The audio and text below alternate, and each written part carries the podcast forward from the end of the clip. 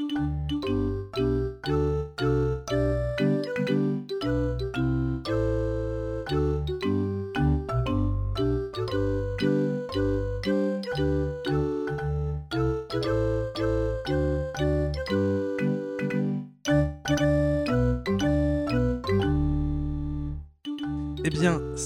les petits woke dans ce nouvel pour ce nouvel épisode de euh, fin de programme. Je suis Guillaume, le futur Zemmour de gauche selon Victoria, qui est là ce soir, le- notre chalonné amateur d'histoire. Salut Victoria. Salut tout le monde. Et je suis avec Marie-Lucille, la mortuacienne concernée. Salut Marie-Lucille. Salut, j'ai cru que tu allais dire conservatrice, mais je voyais pas Non, j'ai cherché longtemps parce que si tu veux, euh, Victorien nous a exposé le fait qu'il était chalonné et euh, en master d'histoire la semaine dernière. Donc j'ai essayé de chercher un truc pour toi et à part mortuacienne, je cherchais l'épithète et j'avais rien d'autre. Parce que va j'avais pas ré- concerner. Parce que j'avais pas réécouté l'épisode 1, donc je voulais un petit truc accrocheur, tu vois, euh, ah, et puis c'est pas tombé. Bon, déjà, comment ça va ce soir? Vous êtes prêts pour cet épisode 3 Oh bah toujours prêt, tranquillement. hein. Petit Ouais. bol de chips devant nous et puis euh, ça va tout seul. Hein.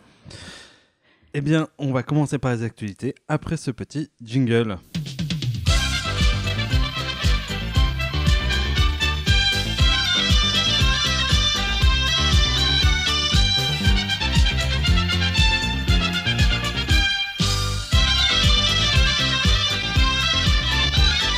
Est-ce que ce serait la semaine du réveil en- en- sur le sujet de Éric Zemmour Incroyable mais vrai, cette semaine a marqué un drôle de tournant dans la relation des médias et Éric Zemmour. Tout a commencé au salon Miripol, où, Éric Zemmour, goguenard, se fait faire la revue d'une arme automatique. Tout le monde rigole, le type qui lui fait l'article lui dit Eh bien, quand vous serez président, euh, vous serez protégé par ces armes-là. C'est bon enfant, ça se marre, tout le monde rigole. Mm. Jusqu'à ce que le polémiste se saisisse de l'arme et se tourne vers les journalistes et leur lance On rigole plus là, hein Poussez-vous, reculez Indignation, branle-bas de combat. Marlène Schiappa s'indigne et fait une série de tweets sur la liberté de la presse. Éric Zemmour répond que c'est une imbécile et que c'était une blagounette. Et voilà que Philippe Corbe, chef du service politique de PFM TV, s'indigne.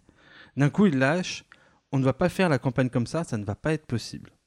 Il exprime un décalage entre les propos outranciers d'Éric Zemmour et les réactions sélectives du gouvernement, donnant un coup de projecteur ou non sur les propos du polémiste. Avant de, terminer sur, le fait que personne ne semble savoir traiter euh, le personnage d'Éric Zemmour. Je pose donc la question suivante est-ce que ce n'était pas mieux avant quand les idées d'extrême droite étaient diabolisées? Parce que, pour vous étayer mon propos, avant on avait l'impression que, euh, comment dire, quand on votait Front National, quand on avait des idées d'extrême droite, euh, on devait en avoir honte, euh, on l'exprimait pas forcément. Ce qui fait même qu'il y avait un biais dans les sondages parce que les gens disaient pas forcément qu'ils votaient Front National. Et je j'en ai pas parlé il y a deux semaines, mais par exemple, on pouvait. On a, Bernard Tapie venait euh, de mourir et en l'occurrence c'était un de ceux qui avaient beaucoup diabolisé le Front National en disant que les électeurs du Front National étaient potentiellement des salauds.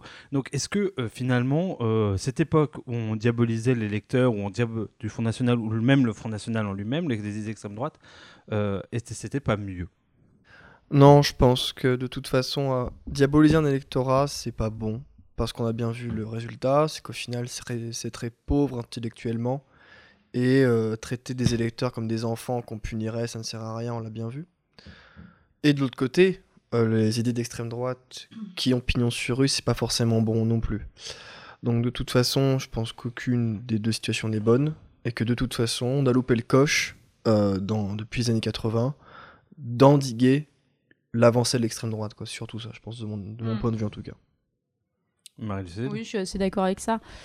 Euh, la diabolisation de l'électorat avant, est-ce que c'était mieux? Je sais pas, mais en tout cas, c'est plutôt la question de euh, la pertinence et la, philo- la philosophie des idées, en fait. C'est euh, euh, c'est quoi les idées d'extrême droite et pourquoi c'est pas bien, en fait? C'est ça la question. Et là, il y a visiblement, il y a personne qui traite le sujet, puisque, euh, puisque Macron aime bien s'en servir euh, parce que c'est quand ça l'arrange ou quand ça l'arrange pas pour taper dessus parce que chacun il voit son, son petit intérêt et au final on a oublié le, le- bah, de faire de l'éducation là-dessus en fait je trouve Alors moi j'avais une question euh, peut-être un peu plus avec une prise de recul. Personnellement moi je me suis demandé si c'était... on parle de droitisation des esprits, on dit que finalement l'extrême droite s'installe, que les idées d'extrême droite s'installent. Et je me suis demandé si en réalité est-ce que c'était une réalité, un phénomène réel ou euh, quelque chose vient mais avec un miroir grossissant euh, par à cause des médias, à cause des politiques qui s'en servent et l'instrumentalisent, euh, par la reprise des termes? Est-ce que réellement, au-delà des personnalités politiques, l'électorat s'est droitisé ou pas selon vous? Est-ce que vous pensez que, mm. par exemple, voter Éric Zemmour, un vote Éric Zemmour, c'est un vote conscient de voter pour une certaine idée de la France euh, et une certaine euh, voilà. Ou est-ce que c'est euh, simplement on vote Eric Zemmour parce qu'on l'a vu à la télé etc etc est-ce qu'il y a vraiment un phénomène en gros? Est-ce est qu'on a peur tout de suite? Ou, est-ce qu'on peut se rassurer en disant peut-être que la France n'est pas si raciste n'est pas si de droite?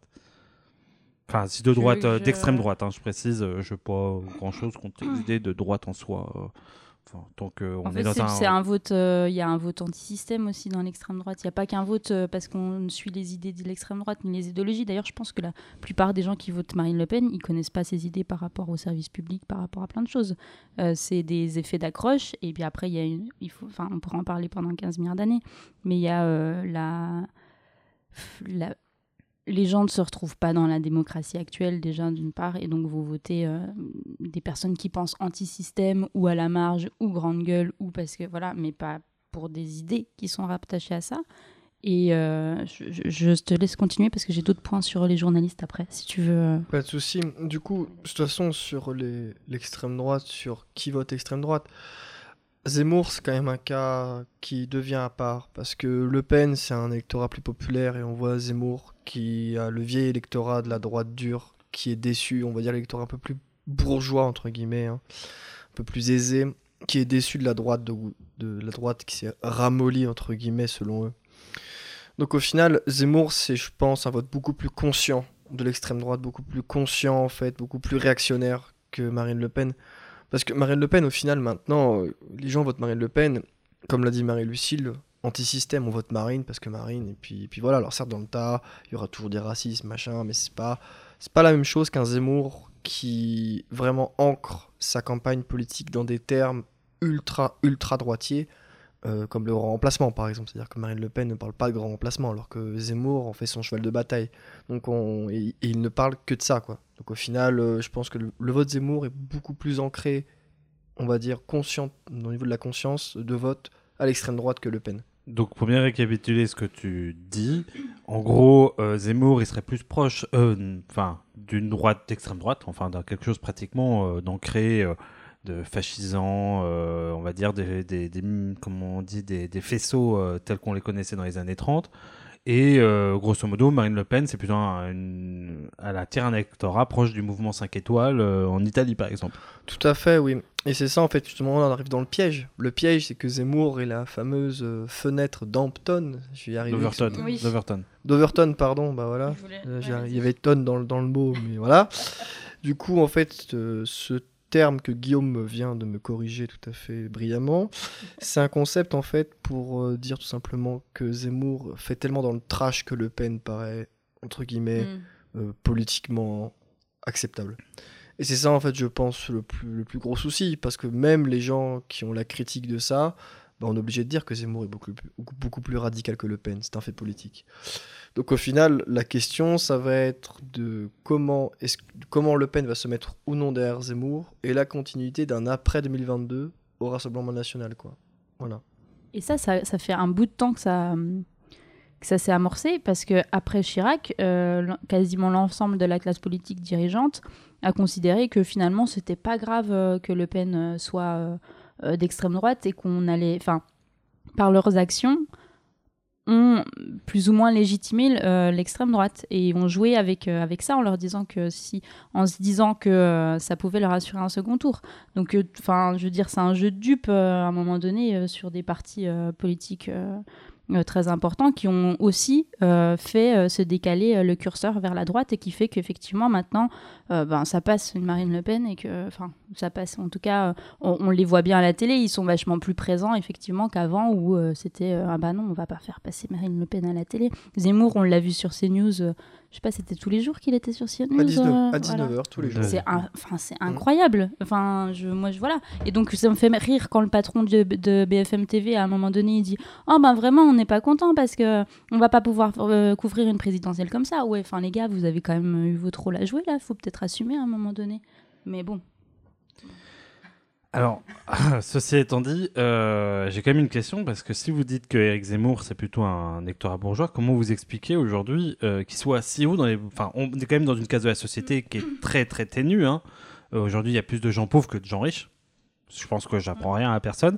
Comment vous expliquez que donc il soit si haut dans les sondages parce qu'il doit pas attirer avec les bourgeois finalement Eric Zemmour?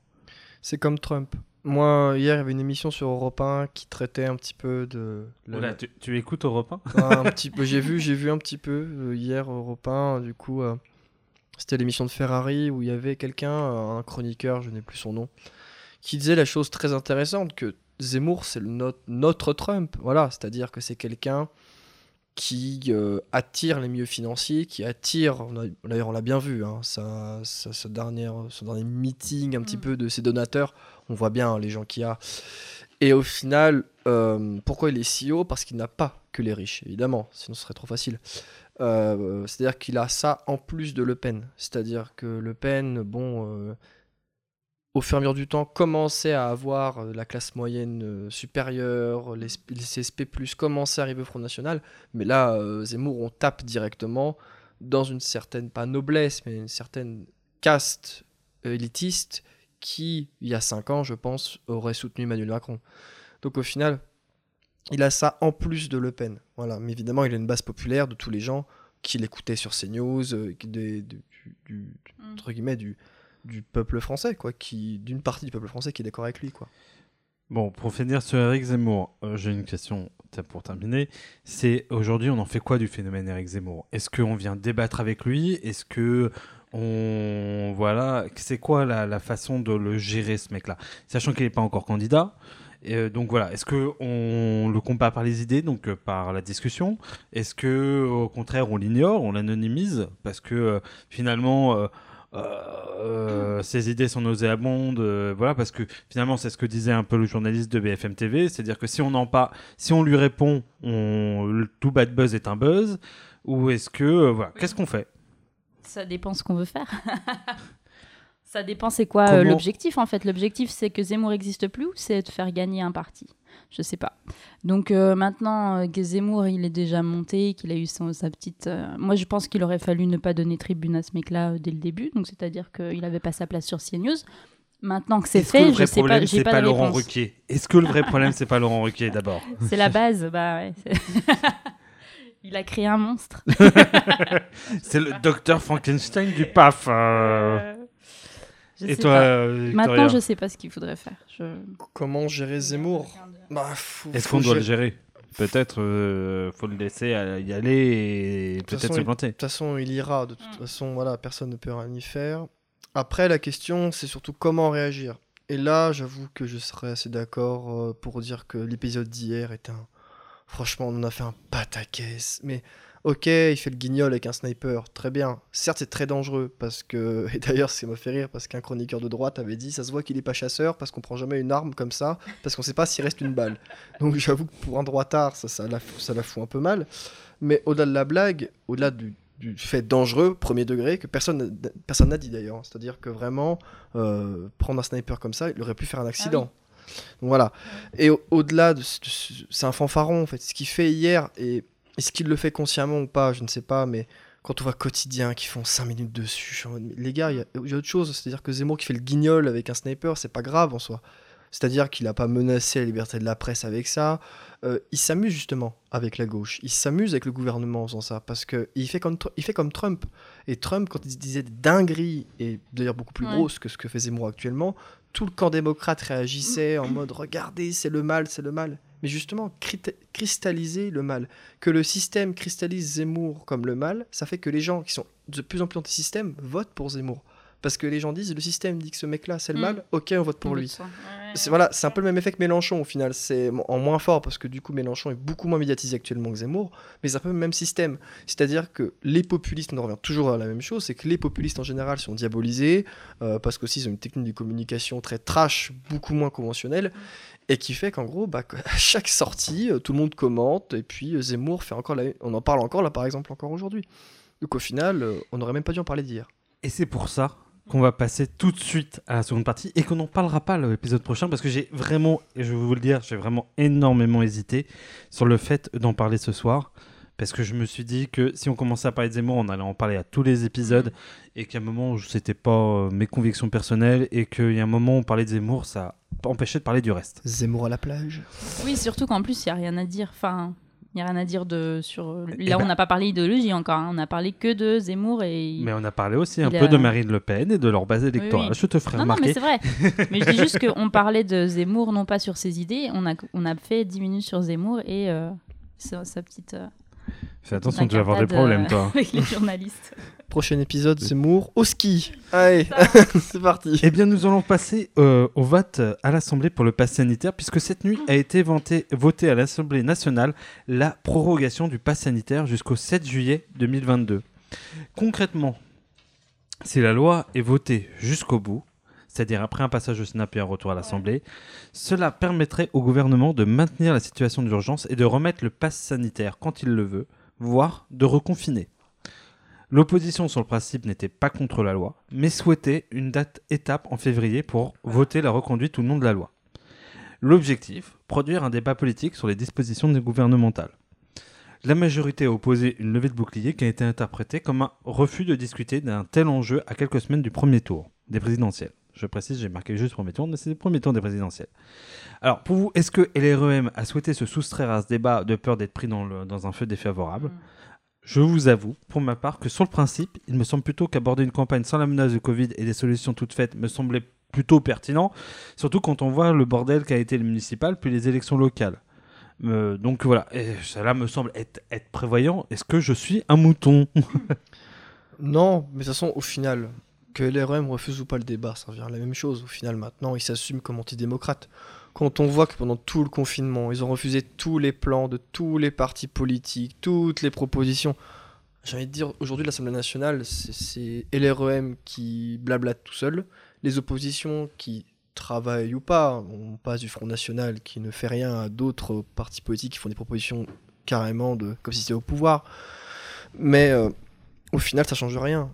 Au final, c'est même, si je dirais pas que c'est mieux puisque c'est une perte démocratique, mais au moins LRM assume qu'ils sont antidémocrates quoi. Ils assument que l'Assemblée nationale pour eux n'est juste qu'un ramassis de députés qui servent à rien et qui lèvent la main quoi. Pardon d'être un peu di- direct là-dessus, mais au moins, ils- moins on voit ce que c'est la République en marche. On voit les antidémocrates qui ne veulent rien intégrer de ce que les autres partis disent sur un grand grand jeu national quoi. Donc au final, euh, voilà quoi. Après on parlera plus en détail du pass sanitaire, mais Bon, sur le principe démocratique, de toute façon, c'est rien nouveau sous le soleil, quoi. En même temps, euh, c'est les démocraties représentatives, ils ont été élus, euh, ils ont une majorité. Donc aujourd'hui, pourquoi euh, alors Tu vas me dire, mais oui, la discussion, le débat, mais ça n'empêche que en 2017, euh, ça a voté majoritairement à l'EOM et qu'aujourd'hui, bah, ils sont aux affaires. Donc, Ça n'enlève pas la possibilité de débattre régulièrement euh, et de remettre sur la table euh, ce qu'ils ont proposé. Je vois pas le problème. Euh, L'Assemblée, euh, nationale, elle est là justement pour euh, pour euh, voter des lois. Euh, si tu peux voter des lois tous les trois ans, tu peux voter des lois tous les six mois. Là, en l'occurrence, ils ont fait leur choix. Ils se sont dit, on s'emmerde pas, ça sera en juin ou en juillet, je sais plus. Bref, en juillet, peu importe. le 7 juillet, Mais le problème, le problème, c'est exactement ce que dit euh, Victorien, c'est que ils ont fait ça pendant tout le confinement. Donc on, on peut pas, enfin c'est pas genre, bah là vraiment on le fait parce que on, on, on est, euh, on, pense que c'est mieux pour le, le peuple et c'est mieux pour les présidentielles qu'il y a un, quelque chose d'apaisé. Non. Ils l'ont fait depuis euh, le début du confinement. Ils ont, ils avaient pas l'envie de débattre et quand ça s'est passé, ils ont fait en sorte que le débat se fasse pas. Donc on peut pas leur dire euh, ah bah oui c'est bien bravo. Non parce que c'est une stratégie politique qui existe déjà avant. Donc on va pas, enfin je, veux dire euh, on, on peut on peut pas leur donner le mérite de faire ça par une pure bonté. Ils font ça par stratégie et ils le faisaient déjà avant et ils, ils continuent à le faire. Et ensuite après on peut discuter de si c'est bien ou pas bien de maintenir le pass sanitaire jusqu'en juillet. Bah, la question après que je pourrais poser, c'est que en même temps, si on n'a pas ce débat-là, on pourra peut-être en avoir d'autres, c'est-à-dire euh, sur les candidats, sur la présidentielle, euh, ne pas, pas. Alors, entendons-nous bien. Je, pense que de toute façon, euh, ça n'empêchera, j'espère en tout cas, Emmanuel Macron d'être épinglé sur sa gestion de la, de la crise Covid mais ça permettra peut-être de parler d'autres aussi de questions pendant cette présidentielle, euh, parce que février, je crois que le, vote se fait début avril, et ça permettra peut-être de parler euh, social, de parler économie, et pas d'être focus sur toute la crise Covid, etc. etc. Est-ce que vous ne pensez pas que peut-être ça amènera à prendre de la hauteur? Mais tout est confondu. C'est-à-dire que la crise Covid, de toute façon, tout se rejoint dedans. C'est-à-dire qu'il y a le niveau de confiance, avec l'affaire des masques et tout le tintouin, il y a le social, avec la, mauvaise gestion de la crise. Il y a euh, aussi concrètement l'économie, parce que comment la France se relève, entre guillemets, comment va, va se faire la relance, pas coup d'affiche en tout cas, parce que pour que les auditeurs comprennent, c'est qu'apparemment la relance actuellement, c'est mettre des pubs dans les arrêts de bus. Bon, voilà, on a connu mieux.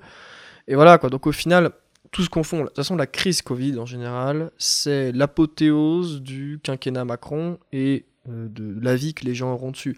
Donc au final, le pass sanitaire, c'est juste l'aboutissement de ça. L'aboutissement de ça, c'est-à-dire que les gens qui approuveront la politique de Macron sur le pass sanitaire, etc., etc., iront voter pour lui. Et les gens qui n'approuveront pas comment Emmanuel Macron a géré la crise Covid et du coup le bout du bout, le pass sanitaire, iront voter aux, oppositions. Mm. Du coup, c'est un peu la, la fin. Quoi. Tout à fait. Moi, je rajouterais même plus que l'information est tellement manipulable que si ça s'appelle pas sanitaire, tu peux tout à fait faire, euh, faire abstraction des questions économiques et de santé et de social si tu n'as pas envie de le faire. Et puis, euh, et puis pointer l'actualité sur euh, Zemmour qui part dans une foire à la saucisse et puis qui fait un bras d'honneur à je ne sais qui. Donc en fait, oui, on peut imaginer que du coup, ça va laisser de la place à, au débat politique. On peut aussi imaginer que quelque chose d'autre va prendre la place et puis qu'en fait, on n'aura pas jamais de débat politique. Bon, c'est bien, je sens. Et qu'à la fin, et qu'à la fin, qu'est-ce qui se passe? Et eh ben, il y a quand même des gens qui n'ont pas envie de se faire vacciner, qui n'ont pas de passe sanitaire, qui n'ont pas accès à des à certains services publics ou en tout cas à, certaines, à certains, aux bibliothèques, médiathèques, etc., à certains lieux, euh, euh, et, dont on visiblement dont euh, le gouvernement se fiche, se contrefout. Mais bon, voilà, c'est pas grave, ça sera jusqu'en juillet. C'est bien, on est sur une note optimiste euh, ce soir. On est à Donf. Euh. Carrefour, j'optimise. Mais... Euh. Est-ce que Carrefour peut nous sponsoriser? On l'avait. Bah, écoute, on peut-être, peut-être qu'on lance un appel. Team Intermarché. Super U, hein, c'est ça. On en cite un troisième histoire d'être dans les normes. Aldi. Franchement, des petits bonbons Aldi là pour, pour le notre enregistrement, ce serait pas dégueu. Les premiers prix là, les trucs tout gelés. Ok, Aldi virement, hein. virement, virement, d'accord. on, on, commence euh, dans le, dans le métier de l'influence. On sent là, on est à Donf. On vise, euh, on vise pas euh, quartier, tout ça, on vise les bonbons Aldi. Voilà. Lidl, on prend pas On prend tout, on prend tout, n'importe quel prix. euh, euh, donc, pour vous, donc, c'est quoi la peur finalement euh, de, de, LREM euh, dans cette, dans cette, enfin, s'il y avait une peur de LREM d'éviter le débat, c'est quoi la peur? C'est d'être confronté donc au bilan du Covid, c'est ça l'idée? Alors, sur le débat parlementaire, je pense surtout qu'en fait, j'ai envie, de répondre à un, truc, mais qu'ils ont, ils en ont plus rien à foutre. Concrètement, en fait, c'est, je pense qu'il n'y a même pas d'explication politique derrière. C'est qu'ils sont à six mois d'élection, qu'ils ont un calendrier parce qu'ils sont parce que c'est les héritiers de la Commission européenne, ils ont un calendrier à faire passer, ils ont déjà perdu du temps avec le Covid, ils n'ont pas pu faire passer les retraites et tout. Je pense que c'est juste, ils en ont plus rien à foutre. C'est-à-dire que vraiment, c'est juste, bon, les oppositions, vous nous faites chier. Je, parle un peu vulgairement parce que c'est un peu ça, parce que ressentent les oppositions à l'Assemblée. C'est un peu, vous nous faites chier, on n'a pas envie de perdre de temps, hein, faut qu'on fasse passer nos réformes et puis on y va. Donc au final, je pense surtout que ils s'en fichent parce que le débat parlementaire, j'ai envie de dire, c'est pas ça qui fait que les Français vont aller dans la rue. C'est-à-dire que les Français, là, l'actualité, c'est sûr, est-ce que le, la finalité du vote, c'est pas sur le débat en lui-même, c'est est-ce que le pass sanitaire est prolongé ou non. C'est pas sur ah, un député de droite a dit ça sur tel amendement, non, parce que personne ne regardait le CP. Et du mm. coup, au final, euh, c'est Moi, j'aime bien le CP. voilà, mais au final, personne, personne ne regarde les débats. Ce qui, ce qui fera, ça sera la finalité. Donc au final, c'est pas le débat en soi. Donc je pense que c'est surtout en fait une question de je m'en foutisme plutôt qu'une question vraiment politique profonde. Quoi. C'est vraiment. C'est vraiment bête et méchant, quoi. Mais Ouais, c'est je la suis d'accord. C'est ça. C'est. euh, y a rien Eh bien, nous allons passer à l'actualité suivante, qui, qui est, on ne l'attendait plus, mais est-ce que cette semaine n'a pas marqué le grand retour de François Hollande? Flamby Invité sur France Inter, l'ancien président lâche ses états d'âme sur la gauche morcelée et divisée. Il déplore son incapacité à faire l'union. Union, me direz-vous? Oui, mais pas avec n'importe qui. Hidalgo et Jadot auraient des idées compatibles, mais pas Mélenchon qui ferait plus de mal que de bien. Et quand Léa, Sam- Léa Salamé lui dit mais, ne voulez pas non- mais vous, vous ne voulez pas l'union non plus, il se reprend et exprime qu'il ne veut pas l'union des partis, mais l'union des électeurs. Pensez-vous que François Hollande croit à ce qu'il dit? Pensez-vous qu'un vote utile envers n'importe quel candidat de gauche est possible, comme en 2017 où on avait dit qu'il y avait eu un vote utile Mélenchon? Vote utile, vote utile. De toute façon, il se fera automatiquement. C'est pas Hollande qui décidera, ni Hidalgo, ni personne. Ça sera la dynamique. Donc, s'il y a un candidat de gauche devant, il y aura une dynamique à deux semaines du premier tour et puis ça sera réglé. Non, au final, je pense qu'Hollande, surtout. Bon, c'est rigolo, hein, parce que moi, de toute façon, bon, on va pas refaire le quinquennat Hollande. Je pense que de toute façon, tous les gens sont conscients de ce qui s'est passé. De l'antidémocratie. On va tous oublier, oui, Victorien. Ne remets pas ça en avant. C'était dur. Le Ok. 49-3, on s'en souvient. Mais va- quelque part, il y a, ça résonne en nous. ok, oublions, mais Parfois, je Voilà. me rappelle que j'ai voté François Hollande et je pleure sous ma douche. Ah, j'avais pas le droit de vote, chais. Et, et- et du coup, du coup, voilà, à 12 ans, toi, je suis pas responsable. Ah. Non, mais Parce que moi, j'ai voté Hollande et Ségolène Royal. Imagine la douleur. Hein. ah, ça fait, ça fait Ah mal. ouais. Ça pince hein, intérieurement. Voilà. Moi, je pense que le problème, c'est les banlieues. hein. Voilà, Mm. donc bref, imitation très nulle de Ségolène Royal. Voilà, notez-la sur 10. Euh, Merci Victoria. voilà, mais de rien. Mais au final, on en rigole parce que ce mec est Ouais, bah. risible. Ce mec est, pardon, mais le tocard par excellence. C'est comme Manuel Valls en fait. C'est vraiment. Ces mecs sont des, sont, des, sont des clowns sur pattes. À peine qu'ils arrivent, tout le monde rigole. Donc au final, c'est pas parce qu'on a été président de la République, surtout, lui, surtout vu ce qu'il a fait, qu'on est forcément crédible. François Hollande n'a aucune crédibilité. Mm. Il a même pas eu le courage politique de se représenter alors qu'il était en fonction. Il a trahi ses électeurs et les Français. Mais Et il en- s'est fait trahir par Macron quand même, Ah le oui, pauvre. oui, Victorien, un peu de, C'est un de peu- c'est un- compassion. hein, C'est un même. peu son ministre François Rebsamen qui a présenté, Ma- qui a présenté Macron à Hollande. Mais non, pas du tout. Tout n'était pas cousu de fil blanc, non, c'est faux. Mais voilà, au final, euh. Non, au final, je pense Hollande, bon, voilà, c'est un épiphénomène, quoi. Il, il vient de temps en temps voir. C'est un peu comme les taupes, en fait. Il, il voit c'est un peu la lumière du soleil, puis C'est comme, c'est comme Voilà. Nicolas Sarkozy au palais de justice, quoi. Il vient dire bonjour parce qu'il connaît tout le, tout le, tous les juges. voilà, mais c'est voilà, donc au final, Hollande, l'union des gauches, de toute façon, elle se fera. Elle se fera pas, parce que de toute façon, il y a trop de fractures. Et puis, si un vote utile, il se fera deux semaines du premier tour, quoi. Voilà, donc en vrai, il n'y a pas. Il y a pas à tartiner des heures là-dessus. C'est Mm. c'est justement. Hollande en parle pour essayer de créer un débat, mais tout le monde s'en fout, quoi. Parce que tout le monde sait très bien que ça, ça se fera jamais, quoi. Voilà, quoi. Non, moi j'ai trouvé ça très drôle qu'ils disent euh, on veut pas l'union des partis, on veut l'union des électeurs. Franchement, C'est une manière de, excellent. résol- de, de, de retourner le problème. Oui, bah c'est vachement. euh, Oui, oui, oui, ok. Après, c'est bien, ça fait. euh, faut Après, ça fait un Où est Charlie? Où est l'élec- où est l'électeur PS Faut le trouver, lui. Hein. Mais euh, c'est bien. Où est Charlie Géant euh, Voilà, parce que la question pour unir les électeurs, faut déjà en avoir. hein. Petite dédicace au PS. hein. Mais voilà, c'est un peu bon. Hashtag 6%. Allez, bien. Ça c'est fait. Mais d'ailleurs, lors Ouais. du dernier épisode, on avait signé la mort des partis. Et euh, après réflexion, je me suis dit que euh, c'était peut-être euh, la mort des partis dans le cadre de la, ré- de la présidentielle, qui se jouait sur des personnalités. Et euh, peut-être que, euh, justement, pour les élections législatives, euh, l'union des gauches, enfin, visible, enfin, il y a sûrement y avoir des unions sur des tractations pour avoir des électeurs, enfin, des, comment dire, des, des élus euh, verts, des élus euh, PS, parce qu'à mon avis, ça va se jouer là-dessus, euh, sur comment va, ça va se présenter. On l'a vu en tout cas au, municipal, on l'a vu au départemental, qu'aujourd'hui c'était des certains partis étaient relativement compatibles et étaient prêts à y aller ensemble. Est-ce que vous pensez, enfin, est-ce que vous pensez pas que bon, on a peut-être été un peu rapide sur la mort des partis et que c'est toujours utile, en du moins, en tout cas, pour préparer une élection. Locale et à avoir parce qu'on a une base militante, parce qu'on a des sous, parce que tout ça. De toute façon, pour les élections locales, de toute manière, on sait très bien que les partis sont encore très puissants. Ça, euh, c'est un peu la dichotomie, c'est-à-dire qu'on a la présidentielle où les partis, entre guillemets, les mouvements pour différencier populistes sont extrêmement forts. Mais aux élections locales, on reste quand même sur le, le, rythme lent, quoi, sur le rythme de la, de la vie. Ça fait un peu euh, ce que je dis, mais euh, c'est un peu le rythme lent, c'est-à-dire le rythme du local. Au final, où les partis sont encore très forts, parce que pour bouger un, des barons ou des baronnes, c'est compliqué, quoi, parce que ils ont tous les financements Mm. au niveau du local, euh, et souvent aussi les gens ne voient pas aussi l'utilité de, renverser la table, euh, à moins que vraiment il y ait des gros problèmes avec la municipalité ou avec la région, mais de renverser la table. D'ailleurs, on l'a vu, au ouais. régional et au, municipal, c'est-à-dire Mm. que en plus du Covid, euh, où les gens voulaient se rassurer en revotant le même exécutif, on a bien vu que tout le monde est reparti, quoi. Donc au final, les partis, que ce soit LR ou PS, vivent encore sur le local. Alors, à voir après l'impact des présidentielles aussi, parce que si jamais les partis explosent par le haut, euh, la- quid Mm. des élus, quid des, euh, des exécutifs, ça, seul l'après 2022 nous le dira. Quoi. Marie-Lucille Ouais, j'ai pas grand chose à ajouter en fait. Faut arrêter de laisser parler Victorien. Après, Bah tout le monde, vous dites euh, toujours non, tous mais tout sur pareil. ce sujet-là, je suis pas. Pas.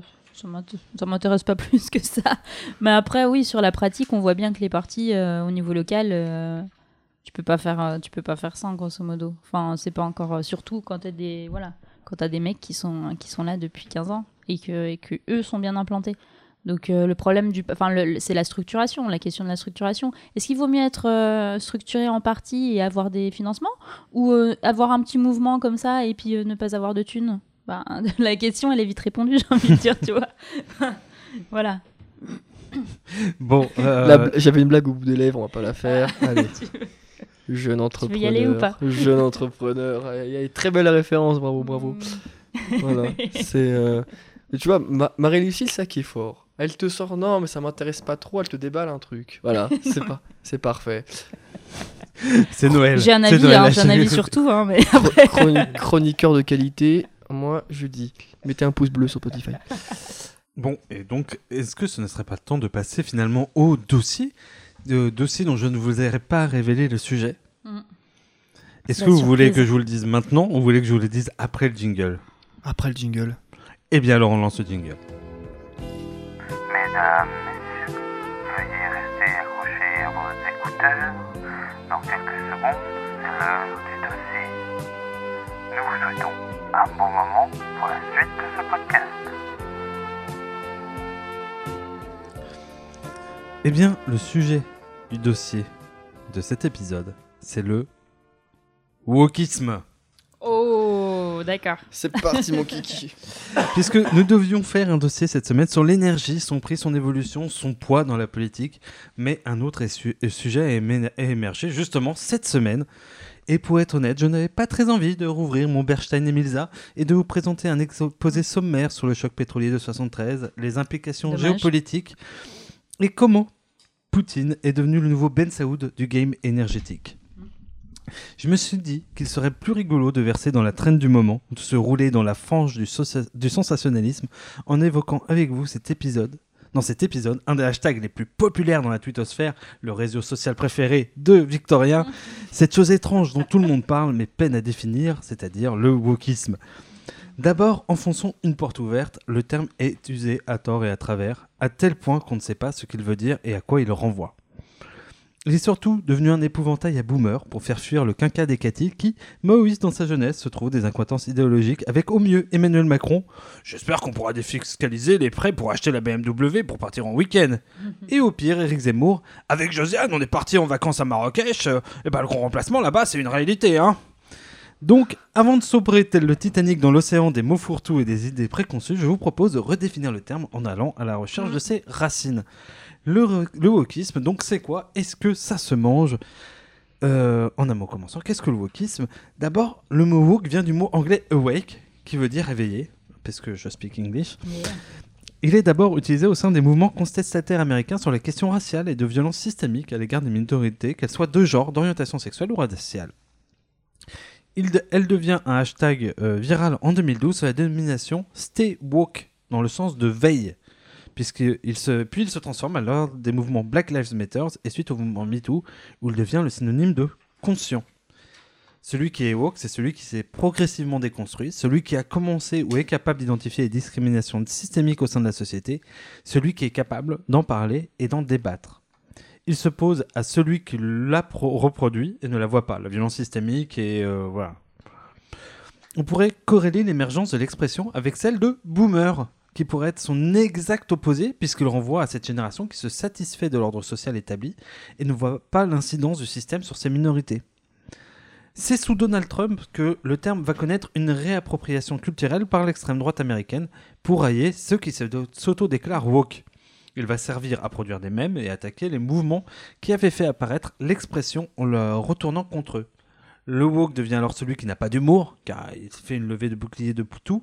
Il est celui qui fait politique pour, tous, et pour, qui tout est politique. Homo woke est associé celui aussi de cancel culture, ce prétendu mouvement qui, au nom de l'évolution des morts, souhaiterait euh, la disparition des statuts des esclavagistes ou des, des généraux confédérés aux États-Unis. Tout un lot d'expressions fleurissent au sein de l'alt-right pour disqualifier ces nouveaux moments, avec pour relais Fox News et le président américain lui-même, Donald Trump. Au-delà de ces termes disqualifiants, il semble en tout cas que l'émergence des luttes de minorités a dépassé les simples frontières américaines. Ainsi, en France, c'est le hashtag Balance ton qui s'est ainsi imposé, et de façon plus militante, voire vindicative ou, virulente en fonction de quel côté de la barrière on se trouve, le comité euh, euh, euh, la vérité pour Adama, je crois c'est ça, euh, mené par Assa sur les violences policières et le racisme systémique, s'est imposé dans le paysage national. Même si je sais que Victorien va me dire que c'est un épiphénomène issu de Twitter, il n'empêche que le gouvernement prend ça assez au sérieux pour en parler et livrer un contre-discours. Donc le woke est devenu un mot fourre-tout de toutes les, euh, pour toutes les luttes féministes, antiracistes, etc. Mais euh, est-ce que euh, finalement cette culture, enfin cette culture, ce, ce- ce phénomène de justement de déconstruction, c'est pas un phénomène qui est l'apanage des plus jeunes, les mêmes jeunes qui par exemple ne votent pas forcément. Est-ce que les luttes originales de la culture woke sont plutôt des luttes qui devraient parler aux gens des cités et qui aussi ne votent pas? Et donc finalement, cette réappropriation par euh, la majorité de ces, de ces discours et leurs euh, critiques est finalement sans douleur, puisque euh, finalement, c'est ceux qui les portent ne sont pas forcément ceux qui votent. Est-ce que c'est une réalité? Et à ce titre peut-être se traduire électoralement? Alors, vaste question. Marie-Lu, tu veux y aller en première Non, je j'ose dire, euh, du coup, tu penses qu'il faudrait qu'on crée un mouvement qui s'appellerait le mouvement woke et on regrouperait plein de gens. euh. Non, Grâce je à pense qu'on pourrait mener euh, un mouvement qui s'appellerait les éveillés. Oh, T'as vu, c'est bien parce que joué. avec un petit logo avec un soleil. Ça pourrait s'exporter dans toute la francophonie, du coup, même au Québec. Exactement. euh, et oui, puisque c'est littéralement traduit. Et oui, la culture éveillée. C'est beau. Voilà. Ou- parce que la culture de la casserole, euh, la casserole légèrement relevée Le pour faire. sinon, ouais. Mm. La culture Ewok aussi, euh, pour euh, les fans de Star Wars, mais euh, voilà, bon bref. Euh, donc, C'est Victoria. tout ce que j'avais à dire d'intelligent sur le sujet, désolé. Non mais je... l'idée, l'idée du débat en fait il y a au dossier, c'est que véritablement, voilà, on a une euh, quand même un- une idée qui c'est un enfin un lot de concepts, un lot, un mouvement en tout cas intellectuel qui vient de s'imposer clairement qu'on n'avait pas eu avant, c'est-à-dire cette réflexion qui sont sur le féminisme, l'antiracisme, Oui. qu'on n'avait jamais eu avant avec une vraiment les, les- les concepts de violence systémique euh, qui ne s'étaient pas voilà qui n'avaient pas été identifiés en tout cas qui ne s'imposaient pas dans le débat public. Aujourd'hui il est là. Ça c'est sûr Euh, est-ce que euh, aujourd'hui vous le pensez peut-être déterminant dans une élection? Est-ce que vous pensez que ce phénomène culturel Mm. doit être et, et doit être pris au sérieux? Et est-ce que de quelle manière peut-être on peut se le réapproprier? Est-ce que il peut voilà vraiment est-ce qu'il peut se traduire électoralement? Est-ce qu'il est récupérable pas récupérable? Voilà. Votre avis là-dessus. Bah, je pense que déjà, faut remonter aux origines, hein, comme on dit. Euh, du coup, épisode 1, la menace fantôme. Euh, ou non, la bla- douleur ou la douleur tu m'as tu m'as mis des choses dans la tête oh là là mon dieu bla- non, blague à part, en fait, faut remonter du coup aux studies, comme on dit. Mm. Comme on dit. Du coup, c'est les grandes études américaines, années 90-2000, sur du coup ces, ces grands sujets, sur le genre, sur le Mm. féminisme, sur l'antiracisme, et qui à la base sont des travaux universitaires ultra, méga, supra importants. Euh, parce qu'il faut quand même revenir aux, sources, parce que je pense que beaucoup de tweetos oublient ce qu'il y a derrière, c'est qu'à la base, on parle de gens. À la base, on parle de gens qui euh, se sentent mal dans leur peau parce que parce que, parce que personne de couleur, parce que membre de la communauté LGBT, etc. Parce que femmes aussi, on l'oublie souvent, mais petite incise, les femmes sont 52% de la population, ce n'est donc pas une minorité. Bien. Quand, euh, chose dite, euh, le problème, c'est que du coup, en fait, c'est comme souvent, c'est quand, quand ça commence à s'exporter, quand ça commence à être récupéré. Déjà, le mouvement woke, donc awake, être éveillé, déjà, moi, ça me pose un énorme problème. Être éveillé, mais on est qui pour dire ça? J'ai envie de dire, personne n'est éveillé, personne n'est débile, personne n'est endormi. On dirait un peu les complotistes qui disent que ce sont les éveillés face aux endormis qui ne voient pas, voient pas le complot. Mm. Donc déjà de base, ces travaux universitaires ont été travestis, on leur a mis une étiquette dessus complètement, mais pédante, de gens qui se croient supérieurs parce que, oh messieurs, dames, ont lu un, bouquin. Bravo. Donc en fait, là déjà, il y a une première disqualification qui est d'ailleurs réutilisée par l'extrême droite. Attention. hein. Voilà, je suis pas en train de dire que le, mouvement woke est mauvais. Je dis juste que comment il est structuré, et comment comment il s'exporte, est d'une manière complètement, euh, complètement, comment dire, euh, disqualifiante pour ceux qui veulent le porter, et surtout pour ceux pour qui on le porte. Voilà, parce qu'il faut pas oublier ça. Du coup, après, il y a ça dans l'historique un petit peu, il y a son exportation du coup sur Twitter, ce superbe réseau social. Toujours, je le déteste toujours autant jusqu'à ma mort. Voilà. Salut euh, les twittos qui Moi nous non plus, écoutent. j'aime pas Twitter. voilà, hein, et du coup sur, sur Twitter, le problème c'est que en fait on parle quand même à la base de choses qui sont très complexes. Et je ne dis pas ça en disant oh regardez c'est complexe, on est intelligent. Est-ce que Twitter, c'est pas la simplification de la pensée à l'extrême, fi- finalement de la connerie, Ouais, voilà, je vais résumer ça comme ça. Voilà, euh, je suis un chien. Je vous trouve d'un extrémisme. Eh, mais le sel, voilà, là, toute la, Est-ce toute la Vendée est présente là. Est-ce Mais... que vous n'êtes pas l'Éric Zemmour des réseaux sociaux finalement Si je suis l'Éric Zemmour de gauche. Je peux pas discuter d'un sujet complexe euh, Moi, sur je- Twitter. C'est pas, Je suis, enfin, je suis arrivé pas. avec un sniper moi aussi. Mais euh... non, voilà, ça, ça y va. voilà, non, en vrai, On le- les salue en tout cas. Le problème, en fait, c'est qu'on parle quand même de ressenti de personne. Donc, en fait, une personne, imaginons, qui est opprimée pour sa couleur de peau, on va dire, euh, je vais caricaturer pour voir la bêtise de la chose. Tous les noirs, on va dire, ne ressentent pas le racisme de la même chose. Hein, voilà. Tous les, arabes, voilà, pour reprendre les termes des fachos, euh, ne ressentent pas le racisme de la même façon, etc., etc. Donc en fait, on parle quand même de choses déjà très complexes, du fait que ça touche l'individu, ça touche à des choses très profondes, ancrées dans la société, et en plus qui changent par rapport aux individus, aux ressentis. Du coup, le problème, c'est que faire ça en 140 caractères, c'est compliqué. Et là, pour le coup, je jette pas la pierre à Twitter. Twitter, c'est pas, c'est pas, pas quelque chose où on doit écrire trois pages dessus. Voilà.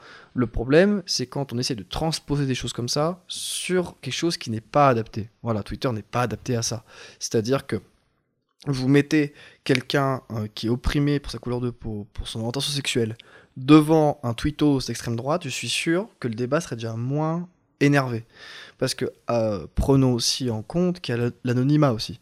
hein, et que l'anonymat sur les réseaux sociaux fait beaucoup.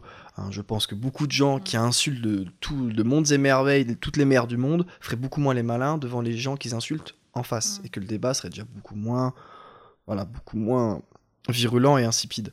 Voilà, donc je pense aussi que le problème qui se pose, c'est que on parle de ressenti de gens, mais derrière un ordinateur. Donc comment on peut faire ça? C'est impossible. Et c'est pour ça qu'on arrive à des dérives.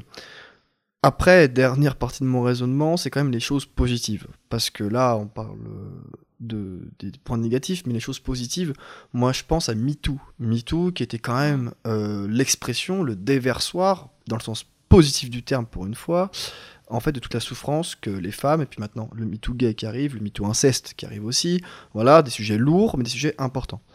Et qui au final, euh, et là tu parlais des jeunes, et du coup on va revenir à ce que tu disais, c'est qu'au final, beaucoup de jeunes hommes se sont remis en question sur leur pratique de l'intimité, notamment euh, grâce du coup à MeToo.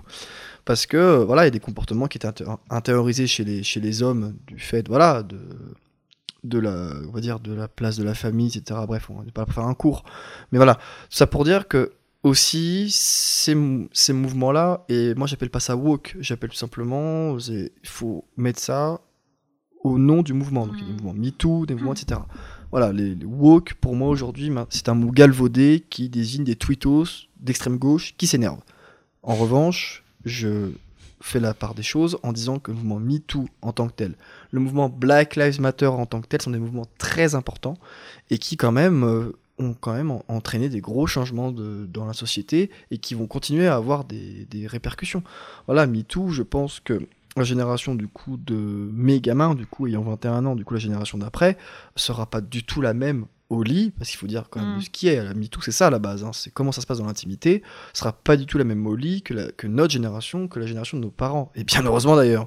Voilà, donc au final, c'est le galvaudage, je pense, c'est le, le, plus grand problème de la chose sur des thématiques et des sujets extrêmement positifs.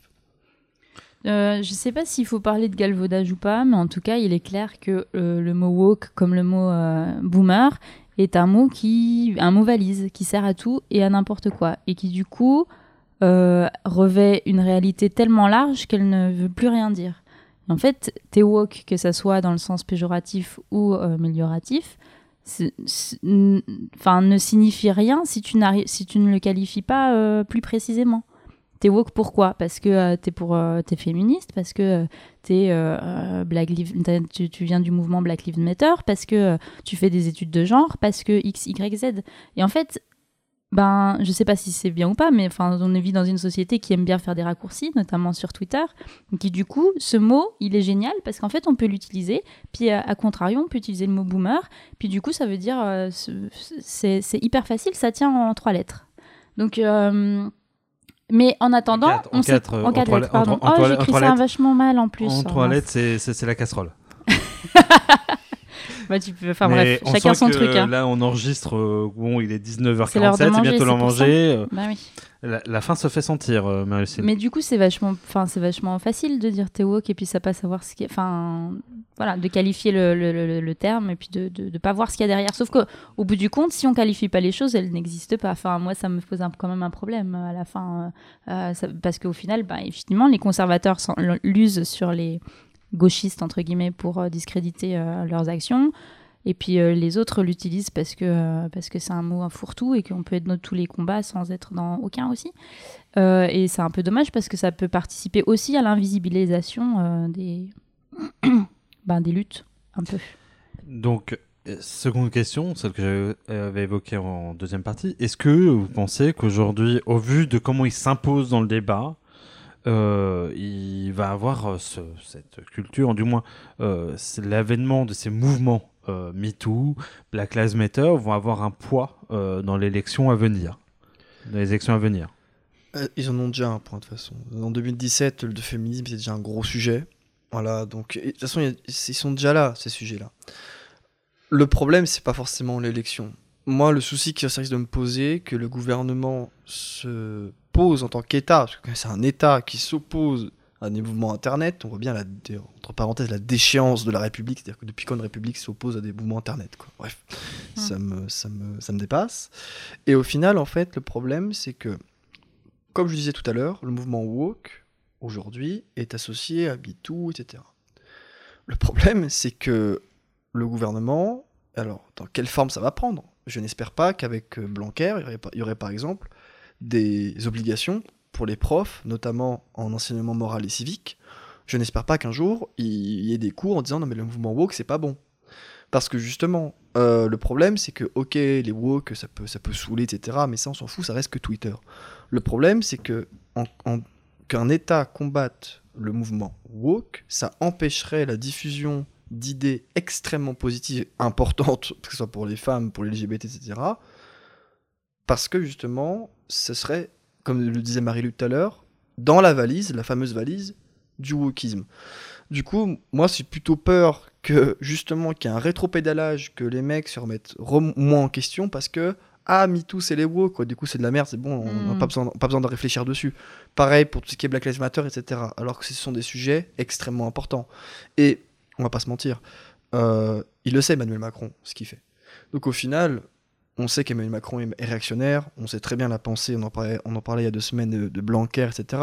Donc c'est un coup politique. Et leur but, c'est que MeToo, Black Lives Matter, tous ces mouvements d'émancipation, que ce soit des femmes, des, hommes, des, LGBT ou des, minorités, entre guillemets, ethniques, je mets des guillemets évidemment, et ben en fait c'est fait pour justement endiguer ça et pour que justement ces minorités ne se- puissent plus s'exprimer que ces luttes-là qui commencent à infuser dans la société soient complètement endiguées. Donc c'est Mm. complètement idéologique. Quoi. Ouais, deux choses. La première, c'est qu'il y avait déjà eu une polémique sur euh, la- le financement des recherches des Gender Studies et euh, études assimilées, qui est euh, quelque chose qui vient, donc, tu l'as déjà dit, des États-Unis et qui est venu en France. Et je me rappelle plus le contexte, mais en gros, ça avait fait un tollé parce qu'il y avait euh, des de la profession qui avaient dit que la politique du gouvernement allait contre le développement de ces études-là. Donc, euh, en fait, c'est déjà en cours ce que tu es en train de dire. Et la deuxième chose, c'est est-ce que euh, on n'est pas est-ce que les personnes qui sont dans ces mouvements-là vont participer à l'élection euh, présidentielle ou vont voter ou vont se retrouver dans des catégories? Je pense qu'elles peuvent se retrouver dans des partis, effectivement. Par contre, je pense que ça rejoint la défiance ou euh, c'était côté euh, démocratie et un peu euh, plus confiance en la démocratie où on, a des, des mouvements qui se traduisent autrement par, que, par le vote. Je pense que c'est des personnes qui, à défaut d'aller voter, vont plutôt se mobiliser ou vont plutôt faire des actions concrètes plutôt que d'aller voter. Donc je sais pas trop si en fait ça va jouer en faveur notamment de la gauche, pour qui ces idées sont normalement là.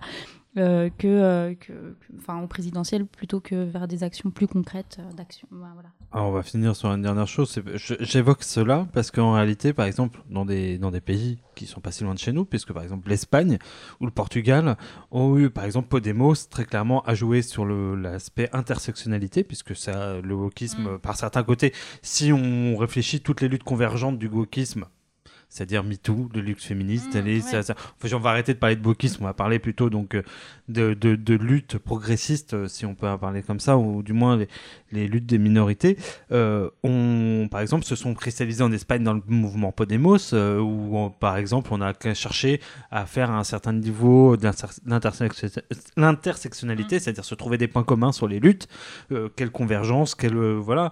Et typiquement, on a, on s'est rendu compte que la discri- discrimination à l'égard des pauvres, par exemple des ouvriers, était la même qu'à l'égard des femmes, que c'est souvent plus de ça. Ouais, alors c'est ce que j'allais dire. Là, il va falloir faire des études approfondies parce que on sait bien que le mouvement Gilets jaunes, il n'était pas du tout partagé par certaines personnes euh, de gauche, voire d'extrême gauche. Que l'intersectionnalité, la convergence des luttes, elle est. Je sais pas si c'est quelque chose de propre à la France, mais elle n'est pas acquise non plus. hein. À mon sens. Je pense aussi qu'en Espagne, euh, ils ont quelque chose qu'on n'a pas en France, aussi la tradition de l'universalisme de la République. Ça, c'est une chose qu'on a, en France, qui n'est quasiment nulle part ailleurs. Et du coup, je pense que c'est ça aussi qui freine un petit peu. J'avoue que l'intersectionnalité, c'est pas quelque chose qui est partagé, pas forcément, même à gauche, ça met du temps à arriver.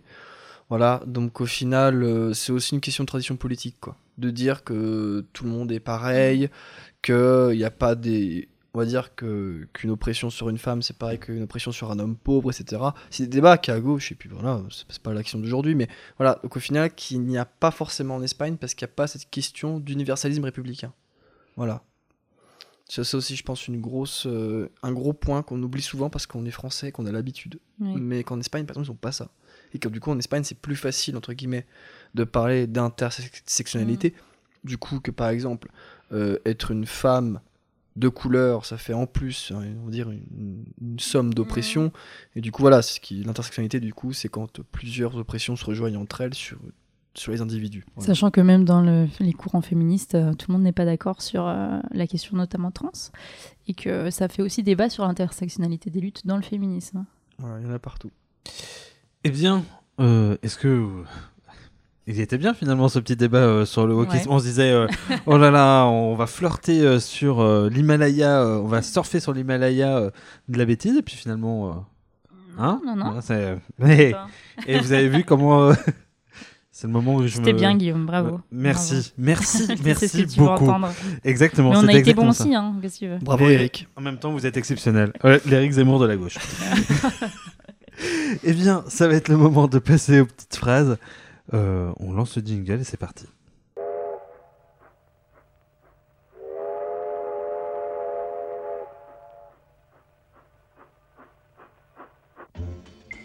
Eh bien, c'est parti, et on va commencer par Fabien Roussel, qui en a un peu marre des intellectuels condescendants qui donnent des leçons.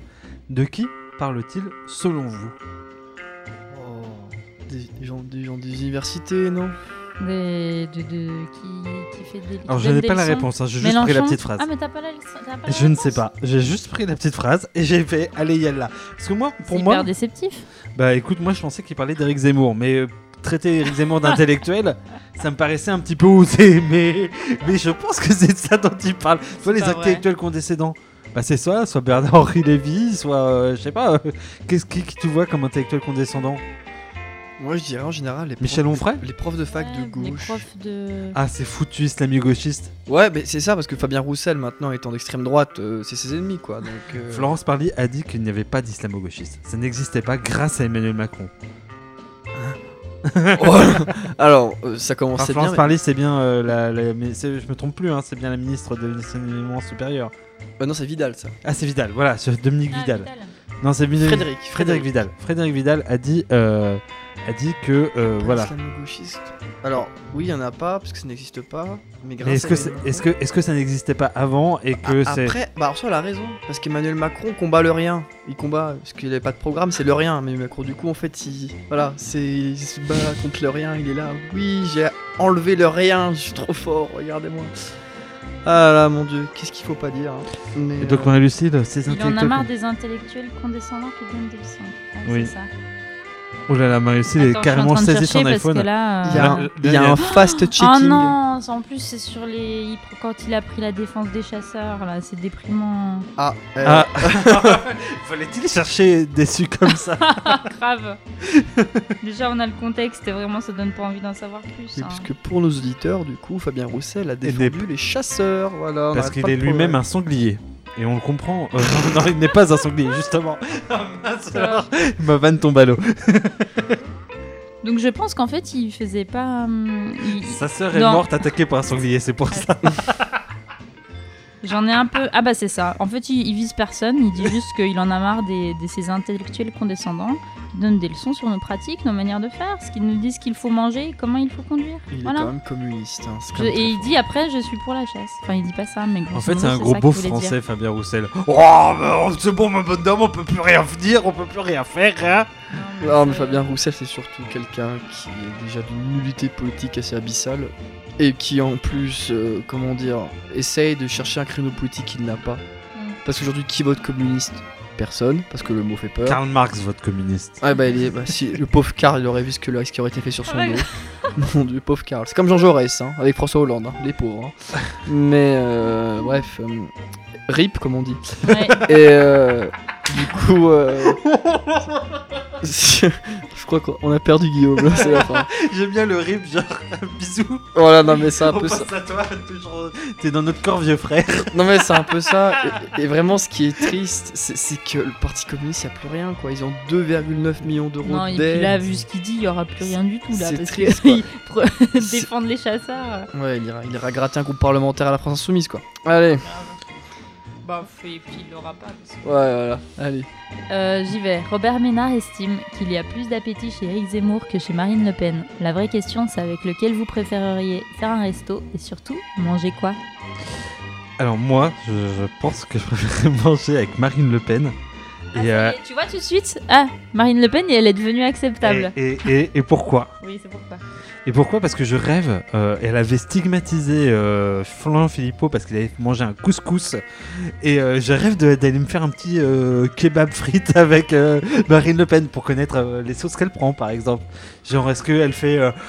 quelle sauce Alors, salade tomate oignon, oui. Et quelle sauce? Oh, bah, toutes les sauces parce que ça ne coûte pas plus cher, toi. Ça, ça me dirait bien, toi.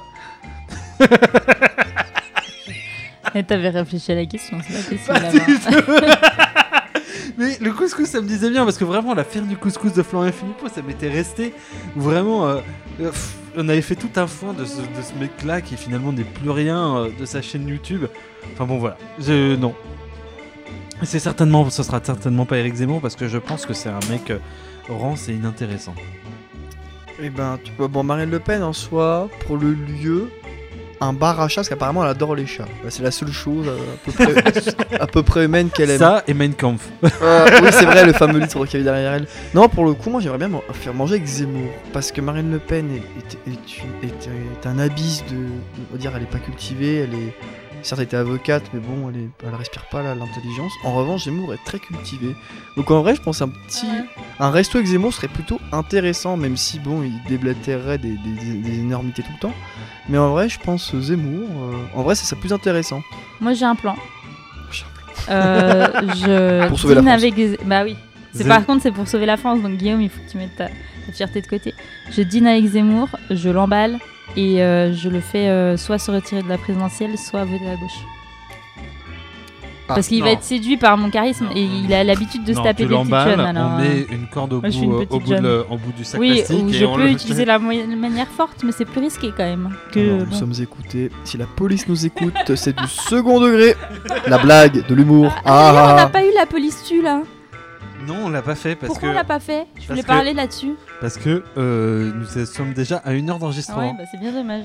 Aïe aïe. Et dernière petite phrase de notre tonton à tous. Euh, Au secours, le zombie Hollande est de retour.